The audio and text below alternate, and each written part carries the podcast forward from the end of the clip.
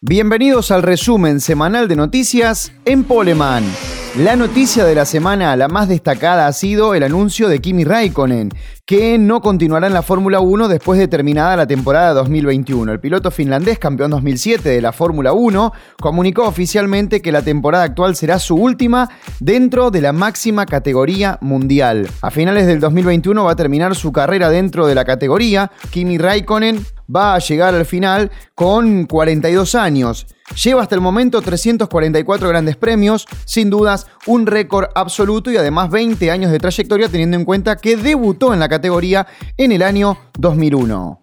Este fin de semana se corre la mítica carrera a los 200 kilómetros de Buenos Aires para el Super TC 2000. Será la decimaquinta edición, carrera que ha tenido visitas al Autódromo de La Plata y La Pampa en dos ocasiones y después las otras 13 oportunidades se disputaron en el Autódromo o en el Coliseo Porteño, como se lo suele conocer. Saya Fenestraz será la presencia internacional. El franco argentino estará con Julián Santero en el Toyota Gazoo Racing. Además, la presencia de José María Pechito López, que es argentino, que es el campeón del Super TC 2000, pero que viene de ganar nada más y nada menos las 24 horas de Le Mans, el campeón del mundo actual del WEC.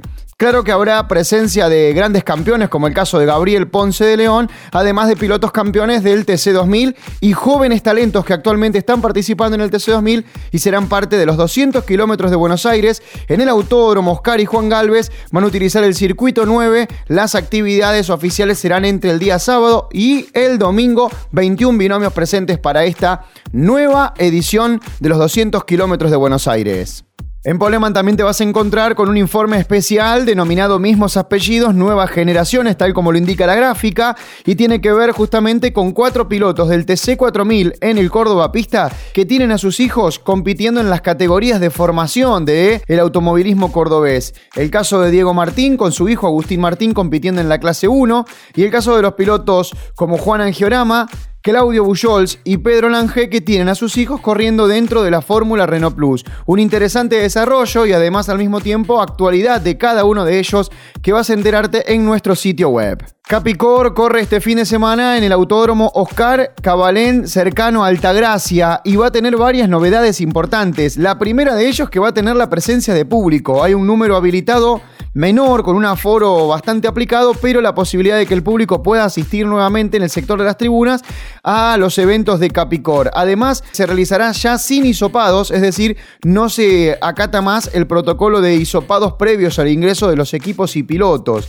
Previo a eso, Capicor había confirmado ya las fechas de su calendario, teniendo en cuenta que va a correr el 5 de septiembre, este fin de semana en el Oscar Cabalén, va a repetir escenario el 24 de octubre, la penúltima fecha del año, la fecha nueva, va a ser el 28 de noviembre en Río Cuarto y la última de la temporada, el 19 de diciembre, nuevamente en el Autódromo Oscar Cabalén cercano a Altagracia. Este fin de semana, y después de 36 años, la Fórmula 1 se reencuentra con Zandvoort, el Gran Premio de Países Bajos, que volverá a recibir a la máxima categoría del automovilismo mundial.